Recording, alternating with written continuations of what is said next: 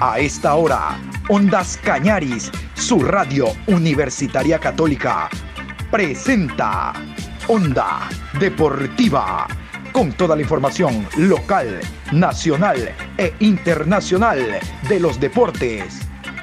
Comenzamos. La Copa América lo confirmó.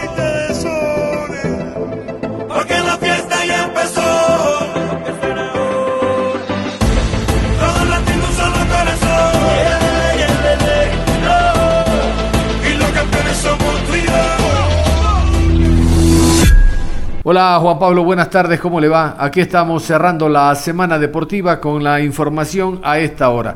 Tenemos abundante información hablando de lo que será ya la fecha número 13, fecha décimo tercera del campeonato, donde se van a jugar partidos. El día de hoy se abre la fecha, hoy viernes, sábado, domingo y el próximo día lunes. Empiezan ya a marcarse lo que será la finalización de esta primera etapa y con los clubes o el club que va a ganar la, la etapa número uno, la etapa de ida, y los que se ubiquen dentro de las posiciones a efectos de tener ya el equipo que nos vaya a representar el próximo año como Ecuador 1 a nivel de Copa Libertadores de América. Pero vamos primero con los partidos. Aquí están los horarios oficiales y los árbitros de los compromisos a jugarse a partir del día de hoy. Viernes 19 horas, 9 de octubre, enfrenta a Manta. Árbitro central, Juan Carlos Andrade. Línea 1, Ricardo Valdivieso. Línea 2, Mónica Amboya. Cuarto árbitro, Gorky Araujo. Asesor de árbitros, Fernando Zambrano. Sábado 22 de mayo, 13 horas, Orense versus Universidad Católica. Árbitro central, Augusto Aragón. Línea 1, Byron Romero. Línea 2, José Quirós. Cuarto árbitro, Carlos Aroca. Asesor de árbitros, Robinson Galarza. 15 horas con 30, Independiente del Valle versus Guayaquil City. Juez central del partido, Jefferson Macías. Línea 1, Denis Guerrero. Línea 2, Juan Cruz. Cuarto árbitro, Jordan Montesé. Asesor arbitral, Luis Alvarado. 18 horas, Mushugruna versus Emelec. Juez central, René Marín. Línea 1, Edison Vázquez. Línea 2, Luis González. Cuarto árbitro, Gabriel González. Asesor de árbitros, José Espinel. Domingo 23 de mayo, 14 horas, en el estadio Gonzalo Pozo Ripalda, Aucas, frente a Club Deportivo Cuenca. Juez central, Carlos Orbe. Asistente 1, Juan Aguiar. Asistente 2, Paul Palacios. Cuarto árbitro, Luis Troya. Asesor arbitral, José Alvarado. En el estadio Jocay, a las 16 horas con 30, Delfín frente a Liga de Quito. Juez central, Luis Quirós. Línea 1, Andrés Tola. Línea 2, Adrián Lescano. Cuarto árbitro, Cristian Arizaga. Asesor de árbitros, Vicente Giler. A las 19 horas en el estadio Banco Pichincha, Barcelona enfrenta al Centro Deportivo Olmedo. Juez central del partido, Jaime Sánchez. Línea 1, Cristian Lescano. Línea 2, Edwin Bravo. Cuarto árbitro, Carlos Vallas. Asesor de árbitros, Sergio Flores. Lunes 24 de mayo, 19 horas en el Estadio Bellavista. Macará, frente a Técnico Universitario. Árbitro central, Franklin Congo. Línea 1, Luis García. Línea 2, Guido Cajamarca. Cuarto árbitro, Lenín Quiñones. Asesor de árbitros, Betty Tobar. A propósito de los partidos, vamos a continuación con la tabla de posiciones. Así está la tabla de posiciones antes de jugarse el día de hoy los diferentes encuentros. Recuerden de que tanto MLE como Barcelona, Independiente y Católica les resta un partido. Casualmente en ese orden están en la tabla. Les resta un partido. Vamos con la tabla de posiciones al momento. Así está. Primero, Emelec, con 11 partidos jugados, 26 puntos más 10. Le sigue Barcelona con 24 puntos, 11 partidos jugados, más 10. Tercero, Independiente del Valle, 11 partidos, 22 puntos más 7. Cuarto, Mushugruna, 12 partidos jugados, 21 puntos más 4. Quinto, Macará, 12 partidos, 19 puntos más 2. Sexto, Liga de Quito, 12 partidos, 18 puntos más 1. Séptimo, Universidad Católica, 11 partidos jugados, 16 puntos más 6. Octavo, Delfín, 12 partidos, 16 puntos menos 1. Noveno, Manta, con 12 partidos jugados, 15 puntos menos 1. Décimo, Aucas, 12 partidos, 14 puntos, 0 gol diferencia. Décimo primero, 9 de octubre, 12 partidos, 13 puntos menos 2. Décimo segundo, Deportivo Cuenca, con 12 partidos jugados, 12 puntos menos 3. Décimo tercero, Técnico Universitario, 12 partidos, 12 puntos menos 4. Décimo cuarto, Orense, 12 partidos jugados, 11 puntos menos 6. Décimo quinto, Olmedo, 12 partidos, 10 puntos menos 10. Décimo sexto, Guayaquil City, con 12 partidos, 9 puntos menos 13. Y quiero contarles también que ya se conoció el acta de sanciones de la fecha eh, decimosegunda. Hay un asistente técnico suspendido, jugadores expulsados, hay ingreso tardío de jugadores, personal de seguridad que no ha cumplido con su objetivo, directores técnicos que han sido sancionados económicamente, cuando no bustos. Bueno, en general, les contamos el repaso de las sanciones más importantes jugada la fecha decimosegunda. Partido 9 de octubre versus Barcelona. José Fajardo, doble amonestación, suspendido un partido por juego brusco. Fabián Bustos, DT de Barcelona, reclamos indebidos al árbitro, multa de 800 dólares. Partido MLE versus Guayaquil City. Jorge Ordóñez, insultos al árbitro, suspensión dos partidos por Guayaquil City. Daniel Viteri, asistente técnico, insultos al árbitro, suspensión tres fechas. En el partido Olmedo versus Independiente del Valle. Suspensión de un partido por retardar la reiniciación del juego. Cristian Pellerano. Del Centro Deportivo Olmedo, personal de seguridad privada del club no respeta hora de llegada. Multa 800 dólares. Deportivo Cuenca versus Muchurruna. Director técnico de Muchurruna, Giovanni Cumbicus. Reclamos indebidos. Multa 600 dólares. Partido Universidad Católica versus Delfín. Ingreso indebido al campo de juego. Multa 400 dólares. Alexander Otero por Delfín. Personal de utilería no respeta hora límite de llegada. 800 dólares. También por Delfín. Ahora sí, uno de los encuentros que va, llama mucho la atención al margen del clásico ambateño que será el próximo día lunes entre Macará y técnico universitario, será el encuentro entre el equipo del Delfín en el estadio Hokai, como ustedes escuchaban, recibiendo a Liga Deportiva Universitaria de Quito. ¿Por qué?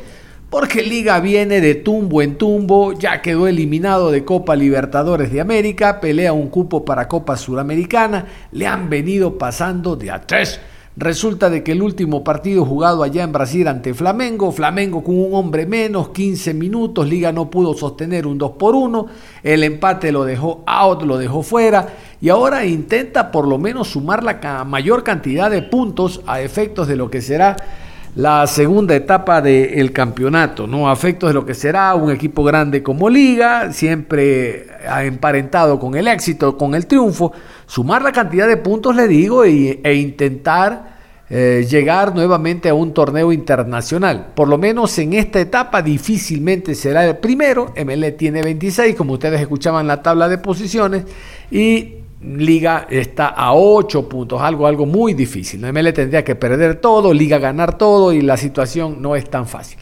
Vamos a escuchar a propósito del Delfín ante Liga de Quito a Francisco Reynoso, como le dicen en Quito, el Pancho Reynoso. Jugador arquero en su momento de Católica, arquero del Deportivo Quito. Lo recordamos trabajando con la selección ecuatoriana de fútbol como preparador de arqueros, preparador de arquero de algunos clubes y ahora está con su cuota de experiencia al frente del equipo del Delfín. Realmente que es un hombre que tiene mucha experiencia y de esto conoce. Johan Padilla, que es el arquero, viene haciendo muy buenas actuaciones en base al preparador de arqueros que posee. Vamos a escuchar entonces a Francisco, el Pancho Reynoso, esta nota que nos envían desde la ciudad de Manta.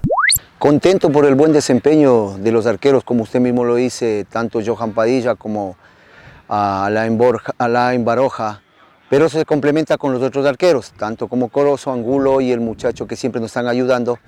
Y durante toda la planificación de la semana, lo que se hace es un trabajo específico de juego con el pie, juego aéreo, trabajo de potencia, trabajo de velocidad de reacción. Y ahí se vio los complementos que en un partido de fútbol Johan Padilla realizó una tajada de anticipo, de velocidad de reacción y uno se siente contento porque ellos se van mentalizando a lo que uno quiere, hacer el trabajo serio y sobrio para que dentro del campo de juego realicen un excelente trabajo en defender el arco de, un, de nuestra institución como es Delfín.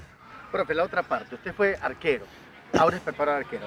¿Cómo hacer para que el, el, el arquero, el jugador, tenga la emoción de un partido donde saliste como figura?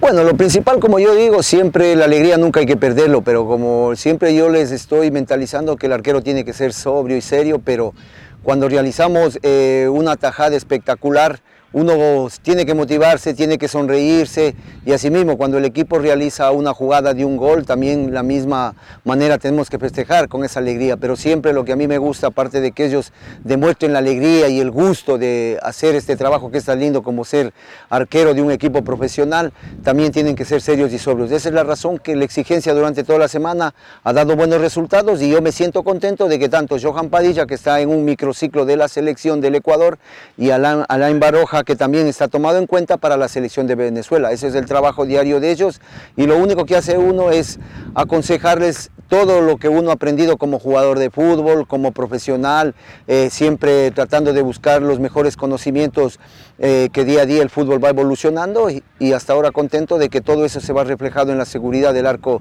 del Delfín. Fue el último resultado que sacamos el 1 a 0 frente a un gran equipo con la Católica y el buen desempeño que realizó Padilla.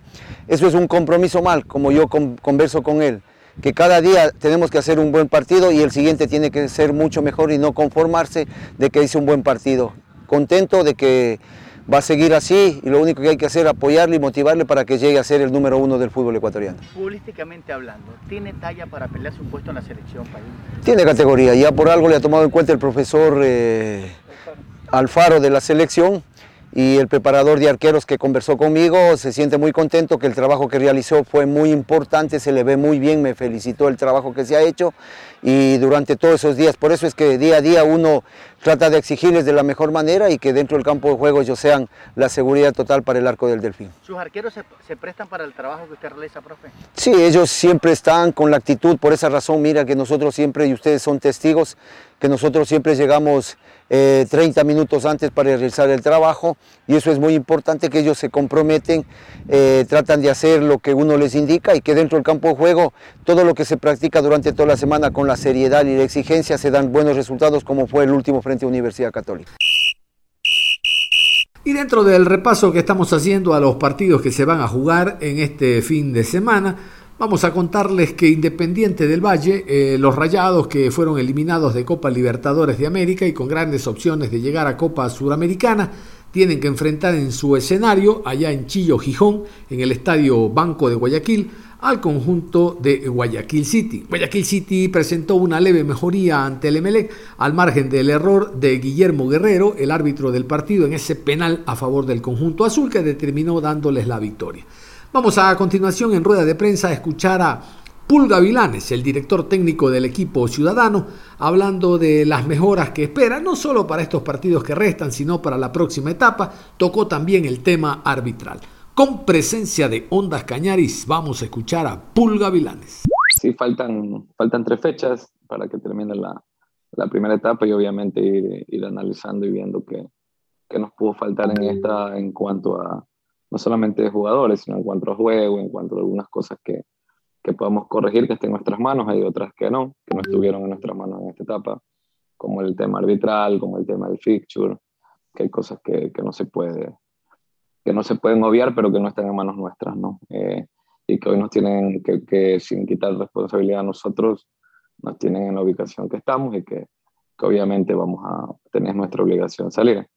Y y lo otro sí, este, bueno, el, ese es el equipo que, que, nosotros pretendemos, obviamente creo que, que, se puede mejorar, defendimos bastante bien, eh, en el primer tiempo Emelec nos había pateado creo que dos veces al arco, y en el segundo tiempo nosotros creo que tuvimos las situaciones de gol más claras hasta antes del, del gol, ¿no? Ellos solamente habían pateado una vez al arco desde, la, desde el, el, desde el borde del área nuestra, que fue al pie de valle, fue la única jugada de peligro que tuvieron, y no habían tenido nada. Entonces, creo que, que defendimos bien, pero que podemos atacar mejor y creo que, que, bueno, con ya la recuperación de Manu, que ustedes lo vieron ese día, que ya creo que está totalmente recuperado, con la, con la vuelta de Parrales, que lo tuvimos afuera cerca de tres partidos, eh, vamos a poder ser un equipo en ofensivo un poco más determinante.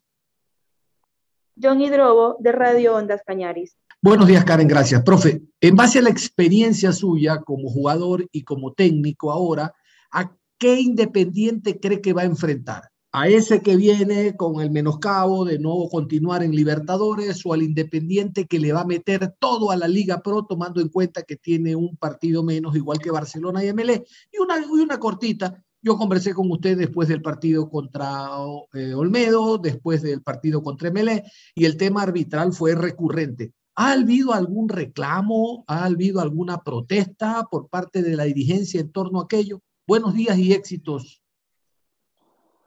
Buenos días, sí. Este, en cuanto al, al, partido independiente, creo que es un poco de todo lo que usted dice, ¿no? Creo que primero es un, es un independiente que obviamente viene quedado eliminado de la Copa Libertadores, pero le queda la posibilidad de entrar a la Copa Sudamericana, así que, que seguramente no tengan mucho tiempo de lamentarse, pero, pero seguramente no es un golpe, no es un caso menor. Y de ahí ellos seguramente van a, a, a apuntar todos los cañones a, al torneo local y más jugando contra un rival de la costa que en teoría no vienen teniendo los resultados que, que se espera. Yo creería que ellos van a, apuntar a ganar este partido y, y, vamos a tener un partido que, que, va a ser bien jugado creo que por ambos, por ambos equipos, ¿no? Así que yo creo que va a ser un, un buen partido, esperemos que las cosas salgan a favor nuestro. Y lo de, lo de los árbitros, sí, viene siendo bastante recurrente. Eh, nosotros obviamente hacemos la, la, la, la queja formal y, y, respetuosa como siempre tiene que ser. Pero bueno, esta semana yo me he referido mucho a eso porque no ha servido de mucho tampoco, ¿no? Cuando nosotros hacemos la queja como debe ser, formal y con respeto, por lo general recibimos una respuesta que no es la, la adecuada o no recibimos respuesta. Así que, bueno, yo simplemente espero que, que esto mejore eh, y que, que, ellos tomen los correctivos de una vez por todas necesarios que se tienen que tomar para este tipo de cosas. Hay cosas que suceden siempre. Nosotros tenemos los tres últimos partidos con, con Guillermo Guerrero, que me parece un gran árbitro, por su acaso. Eh, con nosotros siempre, nosotros los tres últimos partidos que hemos jugado contra él hemos recibido penales y rojas, los tres, perdón, dos de tres.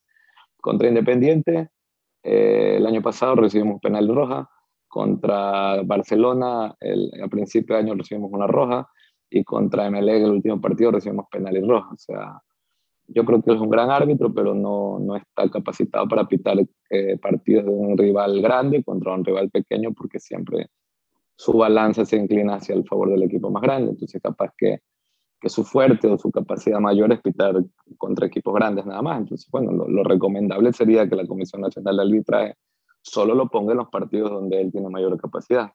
Porque le pongo un ejemplo, el año pasado eh, contra Independiente íbamos 0-0, Humanante metió una patada que creo que merecía ser roja, pero una no fue igual o fue menor a la patada que le metió, que metió Sergio López a principio de año cuando jugamos en el Chucho y no lo expulsó, le sacó amarilla. Entonces, él tiene, tiene errores arbitrales contra los equipos pequeños bastante, bastante graves que hace que la, la, la balanza siempre se incline a favor del equipo más grande. Así que nos expulsó a Morto Caicedo por reclamos y no expulsó a Sergio López en el mismo partido por la patada que le metió allá en Humanante. Así que, que bueno, espero que esas cosas ellos lo analicen y, y decidan bien y, y, designen a la persona más capacitada para cada partido y no a los que ellos, por medio de un estudio y no a la que a ellos se le antoje en ese momento.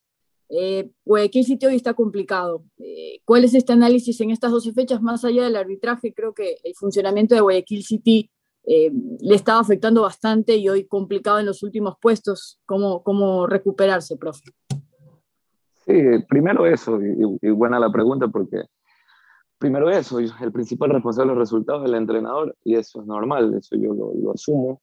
Y, y, luego, obviamente, hay un montón de factores que influyen, ¿no? Y que, que no son menores, pero, pero sin duda que, que, el primero es el entrenador, así que yo llevo el, el primer lugar, pero luego eh, la tema arbitral ha sido clave, el fixture ha sido clave. Mire que yo me he enfrentado, en casa me he enfrentado a Universidad Católica, Macará, Barcelona, eh, Liga de Quito. Casi todos los equipos importantes lo enfrentan en casa y, el resto de, de, de, partidos que en teoría son, son accesibles, en teoría, ¿no? con rivales directos, todos los he enfrentado de visita. Los únicos rivales que reciben en casa que son directos son Orense y, Manta, uno ganamos, uno perdemos.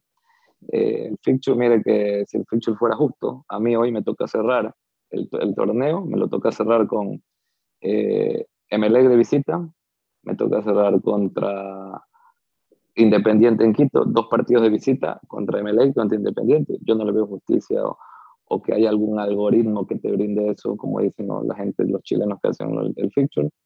Eh, me toca cerrar con Independiente en Quito, me toca cerrar luego con, con, con Uchurruna, que va a ir peleando los primeros lugares, y contra Aucas en Quito. O sea, a principio de año sabían, sabían que los equipos que iban a pelear el torneo eran Emelec, Independiente, y ellos mismos pusieron en la, o la prensa y la liga pusieron mismo al, a Aucas en, un equipo que iba a pelear el torneo, y a los tres me lo pusieron de visita en, el, en la última fecha. Entonces, yo no le veo justicia por ningún lado y sí son cosas que influyen en el rendimiento de un equipo más, más que todo nuevo como, como el nuestro, ¿no? Entonces, porque como tú dices, eh, Orense se ha recuperado, sí, pero enfrentó los dos últimos partidos a 9 de octubre en su casa y a Técnico Universitario de Visita, que son equipos que, que en teoría eh, eh, son del mismo lote para poder competir. Pero bueno, contra todas esas cosas se compite, lo importante es tenerlo claro, tenemos una segunda etapa un poco más benigna que la, que la primera y esperamos ponernos en el lugar que por obligación tenemos que ponernos. Así que lo importante es, no, que no se nos despeguen mucho los rivales en estas tres fechas que, que son con los que vamos a pelear en la segunda etapa. Profe, si bien Guayaquil City no pasa su mejor momento ahora, ¿cómo trabajar en la psicológica de los jugadores y a nivel técnico y táctico para poder salir de este bache y que Guayaquil pueda salir de los últimos lugares para poder pelear en la segunda etapa de competiciones internacionales. Sí, tal cual como usted dice, eso hoy es lo más importante, ¿no? Porque yo creo que futbolísticamente no hemos hecho, hemos hecho malos partidos, eh, responsabilidad nuestra, hemos hecho partidos bastante buenos también. Quizás el último se lo ve un poco más porque fue contra Melé y, y, todo el mundo estuvo pendiente de ese partido, pero hemos hecho varios partidos con, con un nivel alto, ¿no? Entonces, eh, yo creo que el tema emocional es clave, poderlo gestionar, poderlo manejar, porque, porque no es fácil llegar al entrenamiento todos los días viéndote en la tabla en el lugar donde estamos, así que no se trabaja de la misma forma que estando un poco más tranquilos, pero, pero bueno, vamos, estamos trabajando en eso y es en algo en lo que le hemos metido mucho hincapié en estos días. Rival ya lo manifestaba, Independiente viene eliminado de la Copa Libertadores, pero se ha caracterizado mucho por un equipo de tendencia de balón, y la defensa ha sido el punto más frágil. ¿Cómo aprovechar esto? ¿Cuál cree que será el punto para aprovechar más que nada su zona defensiva, la línea de tres, donde ha sido donde más ha flaqueado el equipo de Independiente del Valle? No, o sea, es que yo creo que Independiente tiene más fortalezas que debilidades, ¿no? Obviamente tiene debilidades como todos porque somos seres humanos y seguramente tienen cosas que por las cuales nosotros les podemos hacer daño, así que pero no nos podemos enfocar en, en netamente sus debilidades porque porque estaríamos descuidando todas las fortalezas que tienen. Así que, que si nos ponemos a pensar en ello, seguramente no podríamos hacer un trabajo que dependa de nosotros. Así que estas semanas, netamente, incluyendo esta, ha sido, ha sido netamente de enfocarnos en, lo bien, en, las, en las buenas cosas y en los buenos mecanismos que se podemos hacer nosotros y, y en base a eso poder tratar de neutralizar al rival. Es un rival complicadísimo, nunca ha perdido en esa cancha, aunque recién este año. Eh, siempre juega bien, siempre juega bien a la altura. Así que va a ser un partido bastante complejo de jugar, pero, pero bueno, nos estamos preparando para, para tratar de sacar un buen resultado. Eh, profe, ayer se empezó a vacunar a algunos equipos de la Serie A, de la Liga Pro. Eh, preguntarle cómo, cómo ustedes se sintieron con esto de la vacuna, profe, y también preguntarles, eh, hay algunos equipos de la Serie B y equipos de, ascenso que también este, esperan recibir un poco la vacuna. ¿Usted qué cree acerca de eso, profe? Bueno, primero, gracias por la pregunta porque era, tenía que haberlo dicho al principio, pero estoy muy agradecido con, con la Federación Ecuatoriana de Fútbol, con, por medio de la liga que han, que han hecho posible que esto suceda, ¿no? O sea, más allá del fútbol es algo personal que, que bueno, que, que, te, que te ayuda para, para tener tranquilidad en, en, todo lo que viene, que, que, hay mucha gente que no tiene ese privilegio, así que somos privilegiados al poder, al poder acceder a, a esto, ¿no? Eh, así que, quiero agradecerle a la federación por medio de su presidente y a la liga por medio de su presidente por, por haber hecho una realidad de este tema. Y lo otro, no sé, no es un tema que, que yo lo maneje, tengo entendido simplemente por lo que he leído que, que la Comebol le envió cierto número de vacunas y que, y que no alcanza para todos. Creería que esa es la, la, la explicación que hay, no, no, tengo la más mínima idea y que creo que ellos mandaron desde la Comebol mismo cuál debía ser la prioridad, creo, no estoy seguro, pero espero que, que, que por medio de gestiones de, de, los presidentes que son bastante capaces puedan, puedan poder eh, completar la, la, cantidad de dosis para, para que puedan ser vacunados el resto de gente, porque no hay que verlos como equipos de aula, somos seres humanos, y no solamente los equipos de fútbol, sino la sociedad en general pueda rápidamente poder acceder a este, a este privilegio, a esto que hoy es un privilegio que debería ser una, que debería ser una obligación de, de nuestros gobiernos podernos proteger. Ahora con, con, el regreso de estos jugadores, piensa tal vez volver a, a como venía eh, planteando de la misma manera, con Miguel Parrales en 9 y tal vez Angelo Quiñones jugando un poco más tirado a la derecha. Gracias y buen día. Vamos a ver, hemos, hemos entrenado eso, hemos entrenado jugar con tres puntas, hemos entrenado jugar con dos puntas, hemos entrenado jugar con enganche con punta, hemos entrenado jugar con dos internos y con, y con dos puntas. Varias cosas hemos hecho en esta semana, así que, bueno, todavía tenemos dos días para, para decidir, pero obviamente lo global es, es tratar de mantener la solidez defensiva que tuvimos el último partido, que creo que la tuvimos, y, y tratar de, de, tener más oportunidades de gol, porque tuvimos simplemente en el último partido, creo que tuvimos dos. Hay que tratar de generar más, más situaciones de gol para, que, para poder convertir. Entonces, estamos trabajando en eso, obviamente viendo cómo armamos, pero, pero en lo global no perder esas dos cosas que, que tuvimos el último encuentro. Cara al próximo partido frente a Independiente del Valle, ¿cómo ve usted especialmente la preparación y el estado anímico del equipo? eh, sabiendo que a comparación del anterior encuentro eh, podrían enfrentar otro, otro gran partido. Saludos y éxitos. Sí, estamos con, con muchas ganas, con mucha, mucho optimismo a pesar de, del último resultado. Creo que, las, creo que las sensaciones fueron positivas porque a pesar de que, de que creo que fue un error arbitral el que definió el encuentro y no deberíamos, deberíamos tener mínimo un punto más tenemos que ser autocríticos de las cosas que también hicimos mal, porque no todo fue, fue bien hecho, ¿no? Así que, que tenemos que ser autocríticos de, de, de los goles que perdimos, de generar más situaciones de gol, de poder quedarnos la pelota un poco más de tiempo. Así que, aunque las sensaciones hayan sido positivas, eh, creemos que hay que trabajar y ese, ese, es el estado que estamos, ¿no? Con, con buenas sensaciones de que hay con qué, pero sabiendo que hay que trabajar ese tipo de cosas. Así que sabemos que vamos a enfrentar a un grandísimo rival, uno de los mejores de la liga, eh, en su casa, en su estadio, con su clima, con su gente, eh, con, con, peleando en el primer lugar para poder ganar. Así que son muchos factores que, que tenemos que cuidar y que tenemos que estar atentos y poder a esos cuidarlos, pero también sacarles ventaja con, con las cosas que nosotros tenemos también. Cerramos entonces la información deportiva a esta hora de la tarde, reiterando, el día de hoy se abre la fecha decimotercera del campeonato. El equipo de 9 de octubre nuevamente es local y recibirá a El Manta. El domingo jugará Sociedad Deportiva Aucas ante Deportivo Cuenca. Suerte para el conjunto cuencano. Nada más, un abrazo. Usted continúe en sintonía de Ondas Cañares.